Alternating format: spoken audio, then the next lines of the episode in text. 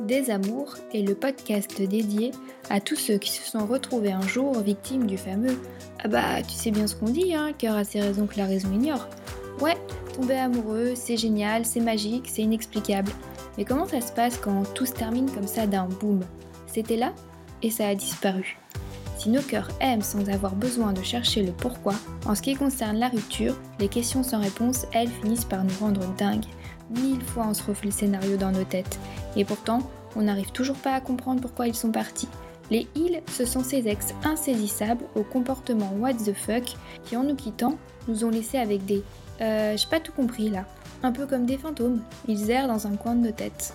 Alors, pour en terminer avec vos Casper, un chasseur ou une chasseuse, armé de son expérience personnelle, se met à votre service en essayant de décrypter ce qui n'a pas été dit. Et parce qu'en plus, il faut bien se l'avouer, souvent entre hommes et femmes, on a bien du mal à se comprendre, c'est donc l'occasion de mettre un point final à votre histoire, tout en faisant sauter, au passage, quelques secrets de fabrication du sexe opposé. Bienvenue dans Des Amours. L'épisode d'aujourd'hui est consacré à l'histoire de Gabrielle qui va nous démontrer à quel point se faire caspériser peut rendre chèvre. Pour le décryptage, dans le rôle de la chasseuse de Casper, c'est encore la talentueuse Pauline qui prend le risque de dévoiler les secrets les plus sombres et jalousement gardés par le club des Casper, version féminine. Et par solidarité, je tâcherai de l'épauler au mieux dans sa mission. C'est donc au travers du témoignage de Gabrielle que nous allons nous intéresser à la Casper baptisée la Boomerang. Alors qu'est-ce qu'une boomerang? Eh bien, c'est une ex avec qui tu vis ta première histoire d'amour qui compte. Celle avec qui vous échangez votre premier je t'aime, vrai et sincère. Entre vous, c'est fusionnel. Enfin, jusqu'au jour où elle décide de s'aventurer ailleurs, mais en gardant un œil sur toi. Ou comment revendiquer au fil du temps et avec perte et fracas sa place de numéro 1. Gabriel, c'est à toi de te lancer. Raconte-nous ton histoire de boomerang. Alors, on s'est rencontrés pendant nos études. C'est une histoire qui a duré en gros deux ans et demi ou quatre ans et demi, ça dépend de la manière dont on voit les choses. On échange nos premiers regards dans un couloir d'école de commerce. Elle était une promo en dessous de la mienne. Quand je la vois, je me dis tout de suite Waouh, c'est une bombe. Elle est grande, blonde, souriante. Elle a l'air un peu bimbo, mais bref, tout à fait mon type. Et physiquement, on forme un match parfait. En gros, le couple du blond de Galet de bah, c'est nous. Voilà. Alors, malgré ma grande timidité, je ne sais pas comment, mais j'arrive à l'aborder euh, sans difficulté. C'est naturel, simple et fluide. Entre nous, c'est tout de suite une évidence, d'un côté comme de l'autre. On n'a besoin de faire aucun effort, les sujets de conversation s'enchaînent, on s'arrête plus de parler. Elle est hyper intéressante, je me rends compte que l'attirance physique est aussi au niveau mental. Et d'ailleurs, pour la petite anecdote, on découvre qu'on est né la même année à 5 jours d'écart l'un de l'autre. Dans nos caractères, on se complète parfaitement, elle est aussi exubérante que je suis réservé. Je l'aide à se canaliser et elle, elle m'aide à prendre confiance en moi. On commence à passer de plus en plus de temps ensemble. On se rapproche, mais à ce moment-là, il n'y a pas encore de bisous. C'est pas l'envie qui m'en manque, mais le truc, c'est que je suis pas du genre à faire le premier pas. Et donc, au bout de quelques semaines, finalement, c'est elle qui se jette à l'eau. En vrai, heureusement qu'elle a pris l'initiative, sinon je pense qu'on serait encore en train de se chercher. C'est pendant une soirée étudiante que les choses se font. Elle s'approche de moi à un moment et hop, elle m'embrasse. Dans ma tête, je me dis cool, on s'est enfin chopé. Je suis tout content. Par contre, ça a l'air un peu fou dit comme ça. Mais après ça, on met 4 mois avant de coucher ensemble. Mes potes se foutent même de moi en me disant que je prends trop mon temps, qu'elle va se lasser. Mais en fait, c'est toujours mon côté timide qui me poursuit et j'ai peur de tout gâcher ou de la bousculer, donc je préfère euh, attendre qu'elle fasse le premier pas, comme elle l'a fait en fait pour notre premier bisou. Ça arrivera quand elle le voudra, j'ai pas envie qu'on aille trop vite. Déjà, ce coup de foudre nous est tombé dessus sans prévenir. Donc bon, autant prendre notre temps et faire bien les choses. Et puis cette fille, euh, je sais que c'est pas une histoire juste comme ça. Tout s'enchaîne, on vit une histoire passionnelle, intense, sans se prendre la tête, c'est simple, c'est cool. Grâce à elle et à son influence positive, je me sens mieux dans ma peau, je m'affirme plus. Elle passe tout son temps chez moi. Bon, je trouve ça bien, mais aussi un peu rapide, parce que je ne pensais pas trouver une fille aussi vite avec qui vivre une relation sérieuse. Pour moi, quand on est étudiant, c'est le moment où on doit justement s'amuser, vivre plein d'expériences amoureuses. Et là, au bout de cinq mois, on s'avoue nos sentiments. Une fois de plus, comme j'arrive pas trop à dévoiler mes émotions, c'est elle qui se lance la première, et ça me libère de ma réserve pour lui dire que moi aussi, finalement, je l'aime. Pour l'un comme pour l'autre, c'est notre première histoire d'amour sérieuse, celle qui marque à vie parce qu'on est vraiment tombé amoureux fou. Comme on est fusionnel, H24 euh, ensemble, on se présente rapidement à nos familles respectives, tout se passe super bien. On est vraiment adoptés dans nos belles familles. Et les rares fois où je vais chez mes parents sans elle, elle me demande de lui envoyer un texto quand je pars. Elle sait que j'en ai pour 1h30 de route, donc quand j'arrive chez moi, même pas besoin de la prévenir, comme elle a fait ses calculs sur mon temps de trajet, elle arrive pile à ce moment-là et m'attend déjà devant la porte d'entrée de l'immeuble. Avec le recul, je trouve ça un peu étouffant, mais euh, ça me dérange pas à ce moment-là parce que, encore une fois, je manque d'affirmation et je suis heureux de l'avoir. Et le début des problèmes arrive au bout de deux ans de relation avec la fameuse année à l'étranger dans notre cursus étudiant. Depuis le début, on sait que ça va arriver et j'ai toujours été très transparent avec elle en lui disant que moi je croyais pas à l'amour longue distance. Elle était complètement d'accord avec moi et donc on s'était dit que notre histoire avait un peu une date de péremption à partir du moment où je devrais partir. Surtout que quand j'allais revenir, ça aurait été à elle de partir, donc ça nous aurait fait pas une, mais deux années de relation à distance. Un mois avant mon départ, je me retrouve donc tiraillé. D'un côté, dans ma tête, depuis toujours, je vois cette année comme 12 mois d'éclat total, mais au fond de moi, il y a ce que je ressens, et je me dis qu'on l'a construit ensemble, et ça me plaît beaucoup. Entre les convictions que j'ai et ce que je veux, je me mens à moi-même, et je le sais. L'histoire prend finalement un autre tournant quand, une semaine avant de partir, je me retrouve chez elle. J'décide de lui parler pour lui proposer qu'on reste ensemble malgré mon départ. Et à ce moment-là, je suis en train de l'attendre dans sa chambre pour avoir une discussion face-to-face avec elle. Et sans fouiller, je tombe sur son journal intime qui est ouvert sur sa table de nuit. Je résiste pas à la tentation de jeter un coup d'œil sur la page qui est ouverte. Et là, je découvre qu'elle parle d'un mec qu'elle trouve trop beau, aux yeux bleus, un brun. Donc clairement, la description ne me correspond pas. Elle écrit qu'elle craque complètement dessus qui lui fait palpiter le cœur, et par rapport à moi, ça la fait culpabiliser. Bah, tu m'étonnes, j'ai envie de te dire. En découvrant ça, je suis choqué, pétrifié, je me prends une claque d'une puissance dingue. C'est tellement violent que je suis assommé, un électrochoc, quoi. Ça met complètement KO. Du coup, quand elle arrive dans sa chambre, même si je suis encore euh, sous le choc, j'essaye quand même de la confronter. Je lui explique que j'ai lu son journal, et là, elle se décompose. Mais très vite, elle réussit à m'embobiner en me sortant que oui, elle a eu un coup de cœur pour ce mec, mais qu'elle s'en fout parce que c'est moi qu'elle aime, que ce genre de choses, ça arrive à tout le monde, mais que ça veut rien dire et que ça remet pas en cause notre relation, ni ses sentiments pour moi. Mais moi, ce choc m'a tellement cloué que je suis dans un brouillard, mon cerveau arrive plus à analyser ou à comprendre la situation et j'arrive pas à prendre de décision. En fait, j'aurais dû partir en claquant la porte, mais j'y arrive pas. Et puis ma Casper, en super magicienne, elle réussit, je sais pas comment, à me faire oublier ce que je viens de lire. Il faut reconnaître qu'elle est très forte pour baratiner les gens, D'ailleurs, quand elle veut te vendre un truc, euh, t'as vraiment envie de signer. Après avoir tout fait pour me convaincre de ne pas la quitter, on passe ma dernière semaine en France ensemble, une semaine euh, plutôt étrange. Au fur et à mesure que mon départ euh, pour l'Angleterre approche, elle change complètement de comportement avec moi. Elle devient limite exécrable. Typiquement à la plage, elle se met à mater les mecs qui passent et elle fait sa belle alors que moi je suis juste à côté. Même ses copines sont choquées de son comportement. Elle agit d'une manière hyper détachée avec moi, comme si elle avait qu'une envie, me voir partir. Je suis hyper triste, écœuré, et cette fois, on se sépare officiellement. Pour autant, on coupe pas vraiment les ponts. Et quand je suis là-bas en Angleterre, on s'écrit et on s'appelle souvent. Je suis célibataire, mais je sais pas quoi en faire. J'arrive pas à en profiter parce que je suis toujours amoureux de ma Casper et j'arrive pas à l'oublier. Je me rends compte qu'en gardant contact, on se retrouve à entretenir une relation à distance finalement. Exactement ce que je voulais pas à l'origine, mais c'est plus fort que nous. On agit tous les deux comme si on était toujours ensemble. Au bout de six mois, je me décide d'aller lui écrire un mail dans lequel je lui fais une super déclaration d'amour. Mais euh, au moment où je l'envoie, il y a un bug avec ma boîte mail. Et du coup, ça va paraître bête, mais pour être sûr qu'elle l'ait bien reçu, bah, je me connecte à sa boîte mail. Et là, deuxième onde de choc, et cette fois-ci, ce sera fatal. En fait, juste en dessous de mon mail, je vois qu'elle s'est envoyé une conversation privée sur Messenger avec pour titre On se revoit quand? Pour l'interrogation. Du coup, j'ouvre la pièce jointe, et là, je découvre que le mec dont elle parle, dans son journal intime, ils sont passés des paroles aux actes. Bon, je vais pas rentrer dans le détail, mais euh, pour vous situer le niveau de la conversation, je vais juste vous dire que le mec lui dit J'aime tes jeux de bouche. Là, je pète un plomb. Je lui envoie un texto en l'insultant. Oui, officiellement, on n'est plus ensemble, mais depuis mon départ, et en réalité, bien sûr, on est tout de même en couple. On se parle tout le temps. On se dit qu'on s'aime, que personne d'autre ne nous intéresse, qu'on n'arrive pas à s'oublier. Alors comment est-ce qu'elle peut agir comme ça avec moi? Entretenir notre lien fusionnel, me demander de ne sortir avec personne alors que elle, elle a un mec. Au début, elle nie, elle me dit qu'elle a rien fait avec ce mec. Je lui dis qu'elle se fout du monde parce que les jeux de bouche dont lui parle dans le mail, on sait très bien ce que ça veut dire. Elle finit par avouer que oui, ils se sont embrassés, mais pas plus. Et puis au bout de deux heures, elle me lâche enfin la vérité. Oui, ils ont couché ensemble, mais soi-disant, c'était un moment de faiblesse de sa part et que depuis, elle s'en veut à mort. Parce que, encore une fois, le seul qu'elle aime, c'est moi. C'en est trop. Je lui réponds que je veux plus jamais entendre parler d'elle et je raccroche. Je la bloque de tous mes réseaux sociaux. Cette fois, j'ai compris la leçon et moi, je veux tourner la page. Mais elle l'entend pas de cette manière, et elle est bien décidée à pas lâcher l'affaire. Quelques jours plus tard, elle débarque en Angleterre, alors que je lui avais interdit d'entrer en contact avec moi. Elle s'incruste chez moi pendant toute une semaine et fait tout pour me récupérer. Je résiste autant que je peux, même si j'avoue, on dérape un peu. Après son départ, elle continue à m'envoyer des textos, mais je refuse qu'elle continue à me faire du mal, donc je veux qu'on arrête de se voir et même de se parler.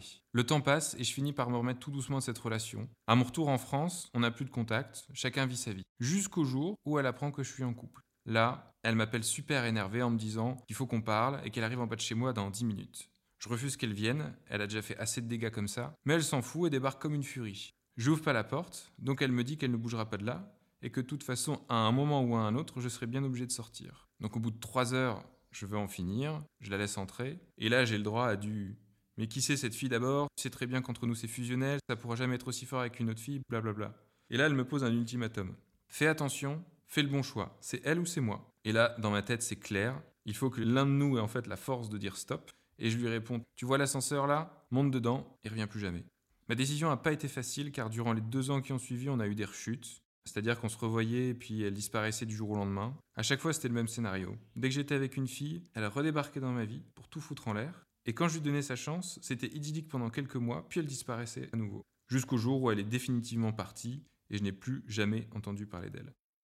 Alors, euh, à chaud comme ça, ton histoire euh, me conforte dans l'idée que décidément le recyclage amoureux ou la remise découvert, hein, bref, euh, vouloir faire du neuf avec du vieux, c'est très généralement rassurant au premier abord, d'accord, mais ça se conclut aussi souvent en fausse bonne idée, voire en désastre. En tout cas, si ça donne des jolies chansons d'amour où ça finit bien, hein, comme le chantait Jeanne Moreau avec son fameux tourbillon, Pauline, si tu veux bien m'aider, on s'est perdu de vue, on s'est perdu de vue, on s'est retrouvé, on s'est séparé, puis on s'est enlacé. Malheureusement, dans la vie, ça ne sonne pas aussi bien.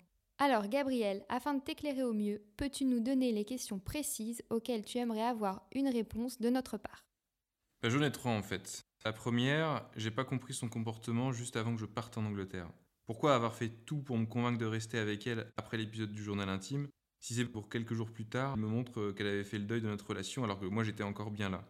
La deuxième, je me demande aussi quel était l'intérêt de continuer à entretenir une relation à distance avec moi, alors que de son côté, elle, elle se privait pas de sortir avec d'autres mecs. Et euh, dernière question, pourquoi déployer autant d'efforts à revenir dans ma vie à plusieurs reprises, si c'était finalement pour tout gâcher et disparaître à chaque fois que je finissais par lui donner une nouvelle chance? Place maintenant à l'analyse de notre experte Pauline. Je te laisse la main, viens nous éclairer sur ce comportement des plus mystérieux. Alors Gabriel, d'abord, quand je t'ai entendu décrire l'attitude de, ta Casper, qui a l'air très sûre d'elle, faut le reconnaître, et ça dès le départ, je me suis dit, alors là, euh, attention, je sens qu'elle va lui donner du fil à retordre. Et effectivement, elle ne te prend pas en traite, euh, puisqu'elle t'annonce la couleur assez rapidement, en maniant tout de même à la perfection euh, l'art de la séduction et la mise en confiance de l'autre. Alors sans oublier le fait qu'ici, j'ai l'impression que c'est elle qui donne le rythme dans votre relation. Ah ouais, c'est vrai ça. Oui, c'est ça. Et ce qui est intéressant aussi, c'est que pendant ces quatre années, sa certitude du euh, vous êtes fait l'un pour l'autre, bah, ça repose pas mal sur cet excès de confiance qu'elle a à la fois en elle et en votre relation. Et je dirais que le côté fusionnel qui vous lie, ben, ça la conforte dans son idée que rien pourra jamais casser ça. Peu importe les embûches, vous finirez toujours par vous retrouver. Bon, après, je suis pas là pour dire si son comportement est bien ou pas, mais effectivement, tout ça a dû l'amener à avoir envie de jouer à un jeu dangereux et vu qu'avec toi, ben, c'était du solide et acquis, elle a voulu tester ses limites en flirtouillant avec d'autres. En gros, elle décide de faire ses petites expériences de son côté, hein. bon, de manière plus ou moins discrète, puisqu'elle se fait choper à plusieurs reprises, et ça d'ailleurs, on reviendra là-dessus euh, plus tard. Mais puisqu'encore une fois, elle est persuadée que vous, c'est pour la vie, ben, même les petits ratés, en fait, ça n'entame pas sa confiance en elle. Et c'est vrai que de son côté, tu confirmes la théorie de votre amour à vie, puisque euh, tu étais prêt à rester en couple alors que depuis toujours tu fantasmais sur euh, ton année de débauche à l'étranger. Pour ma part, moi, la deuxième chose qui m'a interpellée dans ton histoire, c'est euh, le fait que ta Casper sache exactement ce qu'elle veut dans la vie. Et surtout, elle sait comment faire pour l'avoir. Elle est effectivement très forte pour observer le mode de fonctionnement de l'autre, en l'occurrence ici, le tien. Trouver tes failles et t'emmener là où ça l'arrange. Alors ça peut être un super atout dans la vie de réussir à faire ça, mais quand cette pro de l'illusion exerce ses formules magiques contre toi, alors là, c'est sûr, c'est beaucoup moins drôle. Ouais, et puis de toute manière, hein, quelle que soit la situation dans laquelle elle se retrouve, elle arrive toujours à la désamorcer. Je pense notamment à cet épisode du journal intime hein, où elle te dit euh, non, non, mais tu fais fausse route, c'est insignifiant, t'es le seul qui compte elle est quand même très forte. Et en plus, elle est tellement convaincue de ce qu'elle avance qu'elle finit par réussir à te persuader et même à te faire oublier ce que tu as vu alors que c'était écrit noir sur blanc. Franchement, chapeau. Ouais, j'avoue, c'était fort ça quand même. effectivement, c'est très fort. Et à partir de là, fidèle à son mode de fonctionnement, quand arrive le fameux euh, deuxième coup de bambou, avec la découverte de la conversation, toujours avec le mec du journal intime, elle se laisse pas démonter. Et en plus, elle nie en bloc. Bon, en même temps, tu viens de la prendre en flagrant délit. Donc là, dans l'urgence, il n'y a pas non plus 10 000 solutions. Et la porte de sortie pour laquelle elle opte, finalement, c'est de minimiser les dégâts. C'est pour ça que ces aveux se font en trois étapes. La première, nier. La deuxième, concéder le bisou. Et la troisième et le dernier round, ben là, comme les deux premiers parachutes de secours n'ont pas réussi à la sauver, parce que tu campes finalement sur tes positions, ben elle finit par lâcher le morceau en avouant que oui, ils ont couché ensemble. Ceci dit, elle tente un dernier tour de magie, le tout pour le tout. Parce que même en avouant, elle minimise ce qui s'est passé en te parlant d'un seul moment de faiblesse. Et en plus, elle tire sur la corde de l'affectif en disant qu'elle s'en veut et que le seul qu'elle aime, eh bien, c'est toi. Je suis complètement d'accord avec Pauline. Ta Casper, elle aurait fait une super espionne, hein, parce que même prise sur le fait, elle continue à trouver des arguments et elle lâche pas le morceau jusqu'à venir en personne en Angleterre pour te faire changer d'avis. C'est sûr que les dégâts, je pense qu'ils étaient trop importants pour pouvoir régler ça par téléphone. Et au final, même si elle n'arrive pas à te récupérer cette fois-là, elle réussit quand même à te faire flancher, puisque tu parles de rechute de câlin. Et euh, tu pouvais pas forcément le savoir, mais là, tu vas la conforter dans son idée qu'avec toi, tout n'est pas perdu. Et même si c'est pas pour tout de suite, un avenir est toujours possible. Et puis en plus, euh, comme elle est atteinte du syndrome boomerang, c'est-à-dire qu'elle fait partie des gens qui reviennent encore et encore pour ne pas qu'on les oublie mais sans être capable de prendre une décision sur ce qu'ils veulent vraiment avec toi, et bien là c'est en grande partie ça qui l'a fait revenir inévitablement vers toi. Je pense qu'on peut apparenter cette pathologie euh, au marquage de territoire comme c'est souvent le cas euh, dans le monde animal. Hein. Quand vous êtes rencontrés, vous étiez liés à personne, donc il y a un lien indélébile qui s'est créé entre vous, et en tant que première vraie histoire d'amour, bah, elle estime que tu lui appartiens. Donc forcément, dès qu'une concurrente vient tourner autour de toi, elle envahit son territoire et du coup, qu'est-ce qu'elle fait ta Casper? Bah, Elle rapplique direct pour venir défendre sa propriété. Et dans ce cas-là, la règle est la même que celle dans la jungle, je crois qu'on peut officiellement le dire. Il n'y a de place que pour une seule lionne, et cette lionne, c'est ta Casper. Donc à ce stade, on n'est même plus dans les sentiments amoureux, hein. c'est vraiment l'instinct qui parle, qui la guide, qui va devenir plus fort que tout. Elle peut pas s'en empêcher, et même si vous n'êtes plus ensemble à ce moment-là, dans sa tête, apparaît, ben, personne n'a le droit d'être avec toi. En gros, euh, la femme de ta vie, c'est elle et c'est juste non négociable. Bah ouais, c'est tout à fait ça en fait. Alors Gabriel, on va maintenant répondre à tes questions. Pour la première question, pourquoi t'avoir ignoré avant ton départ en Angleterre et avoir dragué d'autres mecs devant toi? Bon, c'est moche à dire, mais je pense qu'elle a voulu te tester et surtout te montrer qu'elle pouvait plaire à d'autres si jamais tu laissais la place vide. C'est un peu comme un avertissement. Si tu me quittes, regarde bien en deux secondes, t'es remplacé. Et pour tes deux autres questions, pour ta Casper comme pour toi d'ailleurs, ce qui est important de rappeler ici, c'est qu'il s'agit de votre première vraie histoire d'amour. Il faut la voir un peu comme la base de référence de votre parcours amoureux. Et forcément, c'est l'histoire qui aurait été la plus difficile et pénible à clôturer. C'est pour ça que les choses ont traîné et qu'elle a continué à entretenir une relation à distance avec toi, tout en continuant à se divertir à côté. Elle était juste pas prête à te laisser partir, et ce cercle vicieux de revenir vers toi non-stop dès qu'une autre fille menaçait d'envahir son trône, comme le disait Charlotte, c'est assez symptomatique de son état d'esprit. Et ça lui a demandé quelques années pour arrêter de fonctionner de cette manière. C'est uniquement quand elle est arrivée au bout de ce qu'on pourrait appeler sa période de sevrage qu'elle a pu faire le deuil de votre histoire et accepter de laisser sa place à une autre. Bon, concernant sa méthode de disparition définitive, sans plus jamais se retourner, je te l'accorde, c'est pas terrible, mais c'est le grand classique du pas d'explication, ben pas de problème. Elle l'a joué safe et elle a préféré ne pas s'encombrer d'excuses avec lesquelles tu aurais pu tenter d'essayer de la convaincre de rester avec toi. Passons maintenant à la troisième partie de ce podcast. D'ailleurs, s'il y en a bien une à retenir, c'est celle-ci, car nous allons vous livrer le kit de survie à mettre en place si jamais un jour vous vous retrouvez face à une Casper boomerang. Premier tips, quand tu es dans une relation trop acquise d'emblée, à un moment, ça va démanger ta Casper de tester son pouvoir de séduction ailleurs. Donc, Laisse une place de mystère planer pour ne pas lui donner l'impression qu'elle est en terrain conquis. Deuxième tips, ne pas la laisser lire en toi comme dans un livre ouvert, sous peine de te faire embobiner, voire dévorer tout cru, car elle aura toujours les arguments pour te faire vaciller. Et troisième tips, quand une relation se termine, c'est pour une bonne raison. Ne repars surtout pas dans un recyclage sans fin où, quoi qu'il arrive, l'issue sera fatale. Quand le boomerang revient, baissez-vous. Alors là, oui, oui, vraiment, on insiste bien là-dessus. Quand un boomerang fonce sur vous, ne tendez surtout pas la main et esquivez-le à tout prix.